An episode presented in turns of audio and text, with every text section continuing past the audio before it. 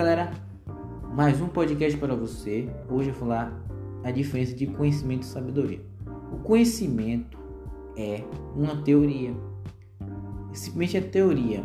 Por si só não vale nada. Mas se você tiver o ingrediente certo, que é colocar em ação aquilo que você aprendeu, vai valer a pena. O conhecimento, muitas pessoas falam, é, até falar aquela pessoa que lê muitos livros, é, diz que é inteligente, muitas vezes isso é mentira.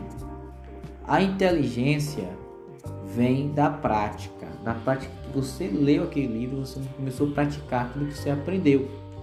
E a sabedoria em si é a mesma coisa do conhecimento, mas o conhecimento em si gera sabedoria, porque sabedoria é experiência. Então você precisa entender isso aqui. Se você estudou, começou a botar em prática aquilo, começou a ver o resultado, aquilo é a sua experiência.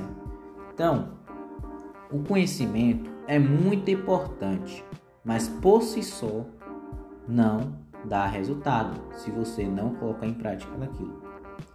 A sabedoria é isso. Então você vai seguir duas dicas que eu te dou. Te dar aqui.